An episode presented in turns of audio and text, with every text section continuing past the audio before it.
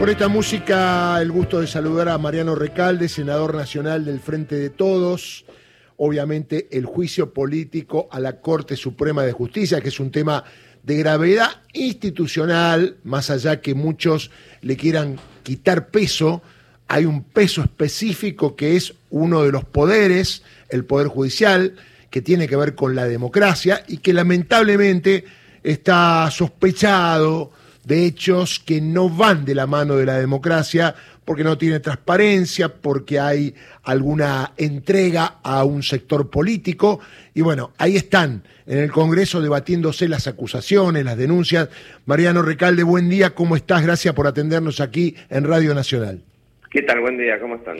Bueno, ¿cómo fue todo ayer dentro de lo previsto? Aunque me parece que eh, la coalición cívica siguió en la suya y, por ahí se pensaba que también iba a apoyar el juicio político a Ricardo Lorenzetti, ¿no? Sí, sí, déjame eh, empezar por el principio porque la, la, argumentación principal de los que se oponen a todo esto es que no quieren que haya juicio político. Claro. Eh, hacer salir la reta, decir que, que es un, un ataque a la democracia, y un ataque a otro poder. Y resulta que es lo más republicano que existe. La república eh, está constituida por tres poderes que tienen que tener cierto equilibrio y, control cruzado para que no haya abuso de poder. El poder judicial controla el poder legislativo, controla el poder ejecutivo, pero también hay herramientas para controlar al poder judicial, porque si, eh, para evitar lo que está pasando ahora, que es que uno de los poderes asuma la suma del poder público, se crea supremo y, estemos en presencia de una especie de dictadura judicial, de un poder que se arroba facultades que son de los otros poderes eh, o, que toma decisiones que están eh, por fuera de sus competencias. Para eso la Constitución es la que prevé mecanismos para que el Poder Legislativo controle al Poder Judicial. Y es el juicio político. Y este no es un juicio político más, porque este, denuncias se pueden tirar eh, en cualquier momento, no, no se le niega a nadie. Pero en este caso, es tan grave la situación que existe, y el conflicto de poderes que hay en la Argentina y el, y el exceso en las atribuciones que, que le corresponden al Poder Judicial, que eh, la denuncia la hace el propio Poder Ejecutivo y además acompañado por la mayoría de los gobernadores de las provincias de Argentina. Es una, una situación realmente de gravedad institucional la que estamos viviendo. Hay un conflicto de poderes grave. Y lo que viene haciendo la Corte es gravísimo. Afecta a la democracia, afecta al sistema republicano, eh, actúan con total desparpajo, con total impunidad, toman decisiones un día, eh, si eh, eh, los amigos hacen algo, está bien, y si al otro día los enemigos de esta corte hacen lo mismo, está mal. Claro. Que es la peor de las arbitrariedades de un eh, de un sistema judicial. Sí, ante los mismos hechos, distintas soluciones, es así. Exactamente, exactamente. Uno puede tener un poder judicial más garantista, más mano dura, eh, más con un criterio, y bueno, y uno puede discutirlo, pero de última resuelve siempre de la misma manera. No, acá lo que tenemos es un poder judicial que es duro con los peronistas y que eh, garantiza impunidad al macrismo. Sí, no, importando la gravedad de los hechos, ¿no? Esto es, es muy importante. Yo la, apertura editorial, un poco del programa de hoy, la hice sobre la base de lo que vos acá acabas de resumir. Y porque yo aspiro a esto. Ahora va a ser explosivo el juicio, porque se van a ver muchas cosas. Tengo entendido que María Burdín va a ir a declarar, un ex juez va a ir a declarar. No, y empiezan a aparecer después toda la, la basura, todas las peores cosas de, de, su actuación individual. Pero a mí lo más grave me parece que es lo institucional. Totalmente. Esta Corte Suprema eh, apenas asumió, bueno, ni hablar cómo entraron, la mitad de los miembros de, este tribunal. Entraron propuestos por una persona que es un delincuente que hoy está prófugo de la justicia, que es Pepín Rodríguez Simón, el que armó y propuso esta corte. Resulta que es un, delincuente que está prófugo. Hizo el decreto, él hizo el decreto, tal cual. Exactamente. Después, inmediatamente después de, no solamente la propuesta, la idea, eh, sino que la ejecución, eh, el presidente Macri decidió meterlo por la ventana, violando la Constitución, y estos tipos lo aceptaron. Entonces después, ahora se hacen los garantes de la Constitución, los máximos supremos, y arrancaron violando la Constitución. Es sumamente grave. Eh, pero por eso te dice, y apenas entraron, se hicieron esto que te decía de la mano dura, o, ser garantistas, y liberar presos, que te dejaba la reta, que se liberan presos. Bueno, esta corte liberó a, los peores criminales que tuvieron en la Argentina, tipos que violaron, asesinaron, torturaron a gente, se robaron bebés.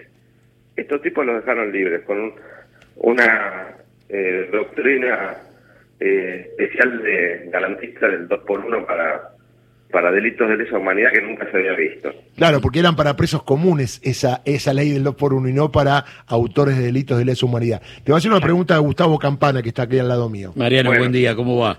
Eh, Pero me dejas terminar sí, Gustavo. Sí, claro. Decía, eh, garantista con los peores criminales y al mismo tiempo doctrina Irursum, que es un invento nuevo, de meter presos sin condena sin condena a gente inocente por el solo hecho de haber formado parte de un gobierno, un gobierno peronista, ¿no? obviamente esta doctrina después no se aplicó con el gobierno peronista. Exacto. Eh, cuando decimos neoliberalismo nunca más, no solamente estamos planteando basta de achique, ajuste y endeudamiento externo permanente. Lo que estamos planteando es basta de impunidad porque el poder real tiene como enorme combustible para sobrevivir la impunidad. Ahí la, escribanía en la que se convierte la Corte Suprema para garantizar que cada paso en la destrucción del campo nacional y popular sea con sentido de, de eternidad.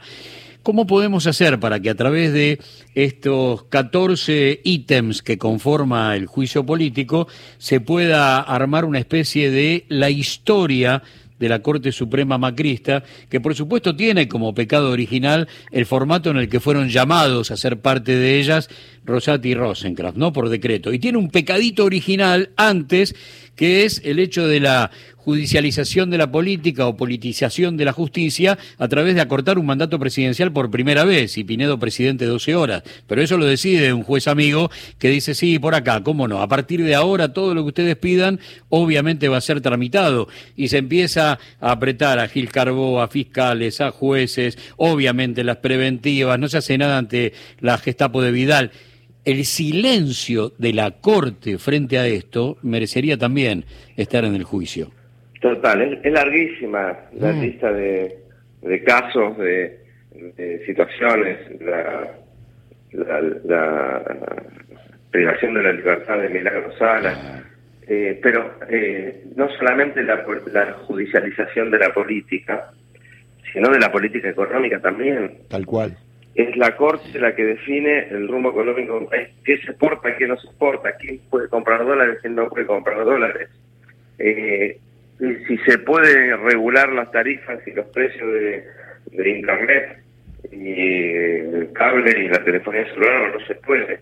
Todas cosas que corresponden al poder ejecutivo, al, al, donde reside la soberanía popular, donde eh, la gente vota para que haya un determinado modelo del país, el poder judicial esto es lo que te decía, se arroga facultades que no le corresponden y decide también sobre la, no sobre la política en general, cuando somos un presidente, cuando no, sino sobre la política económica, sobre la vida cotidiana de la gente.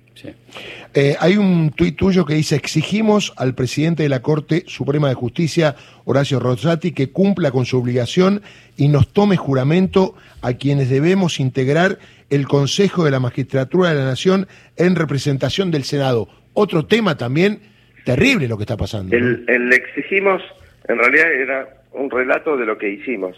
O sea, hemos exigido ese día ayer, por escrito, presentamos un escrito en la Corte como preludio de una denuncia penal por incumplimiento de los deberes del funcionario público a Rosati porque desde el 18 de noviembre, que fuimos designados por el Senado para integrar el Consejo de la Magistratura, y tienen secuestrada la, la, institución y la designación de, de los senadores, con una doble vara que es también escandalosa, porque eh, ustedes saben que hay una discusión sobre a quién corresponde la segunda minoría. Tal cual.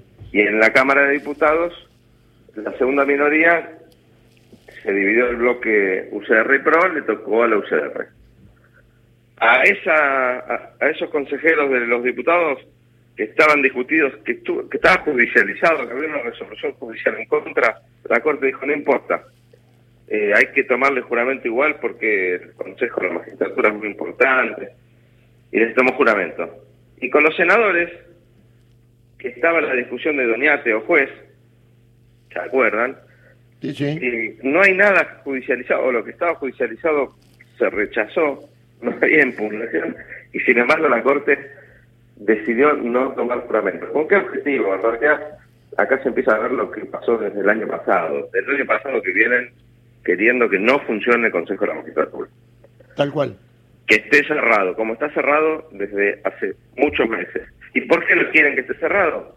Porque no quiere que se juzgue, que se eh, estudie, que se investigue la actuación de muchos jueces que incurren en conductas escandalosas, como irse al lago escondido pagados por el grupo Clarín, o que aparecen en chats, en comunicaciones escandalosas hablando de, sobornos o de tráfico de influencia, eh, o, la actuación de muchísimos otros jueces. Y tampoco quieren que se cubran las vacantes que hay que cubrir. Esa es la historia. Particularmente las de Comodoro Pic, que la propia Corte tuvo que decir en un momento que es verdad que hay dos jueces que están en la Cámara Federal de Comodoro Pi, casualmente que ahora tienen que tratar la, el caso de Cristina, eh, que están puestos ahí a dedo por Macri incorrectamente, se tienen que ir. Pero la Corte dijo que se tienen que ir, pero que por ahora se quede. Claro, pasaron como tres años ya.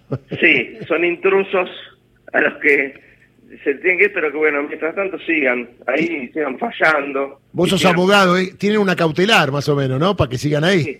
una cautelar permanente, porque además, para para poder reemplazarlos hay que terminar el concurso. El concurso no se termina porque lo traba la oposición y ahora directamente la propia Corte intervino, desarmó el Consejo de Magistratura y ahora directamente lo paralizó. Pero vos sabés que ya estaban avanzados los concursos, los frenaron, porque ya estaban por salir, correcto. ¿no? pero te voy a explicar la situación ridícula que, ocurrió. Se hicieron los concursos, se estableció el orden de mérito y se hicieron varios dictámenes. El de la mayoría, que, que integramos nosotros, tenía un orden de mérito con el juez A, B, C. Sí.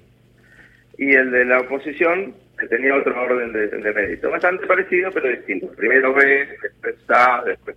Correcto. Votamos el primer dictamen, el de la mayoría, no alcanzó los dos tercios que se necesita. De acuerdo. Entonces se va. ¿Y qué decidimos nosotros? Apoyar el dictamen de la minoría. Apoyar el dictamen de Tonelli y quiso Tonelli y los, consejeros del PRO votaron en contra de su propio dictamen. Sí, una locura, es verdad, una locura. Ahí se demuestra quién quiere que haya jueces y quién no quiere que haya jueces, está claro. No, quieren que haya jueces, ni lo que ellos proponen, quiere que eso siga como está. Una cosa de loco. Con los jueces puestos a dedo por Macri, que están puestos para perseguir a Cristina, pero sobre todo, sobre todo están para sobresalir rápido a los escándalos de ellos. Para la impunidad la impunidad de ellos. Exactamente. Te va a hacer una pregunta acá, Andrea. Eh, Mariano, buen día. Quería preguntarte si vislumbrás una posible reforma judicial a partir del juicio político a los miembros de la Corte. Eh, espero, deseo, vislumbro en el futuro. No hay otra alternativa si queremos vivir en un país normal, una república en serio. Eh, tenemos que que cambiar la correlación de fuerzas en el Congreso y, que la gente entienda que hace falta profundizar los cambios que no, no pudimos hacer en esta etapa. Que haya llegado la etapa de Clarín y la Nación, porque ocultan la información, el tema del juicio político, me parece que es una señal interesante, ¿no? Sí, es un éxito. es un éxito, porque todo esto ocurría, eh, ocurría eh, silenciosamente y sin que la gente se enterara. Y cuando a mí me dicen, pero ¿para qué el juicio político si no vas a tener los tercios? Y lo importante también no solamente es, por supuesto, lograr el resultado, sino el, camino, la discusión pública, el debate público, que la gente conozca, tal cual, sepa, de, sacarle la caleta al chancho y a los dueños del chancho. Sí, ¿sabes por qué, Mariano? Porque si queda expuesto todo lo que se dice en un juicio justo en que debía ser la acusación y después hay alguien que los defiende, ese alguien queda muy claro que es cómplice y ahí la salud moral de la población va a tener que elegir sobre la moralidad o sobre la impunidad, está claro. Exactamente, exactamente. Es lo que te decía.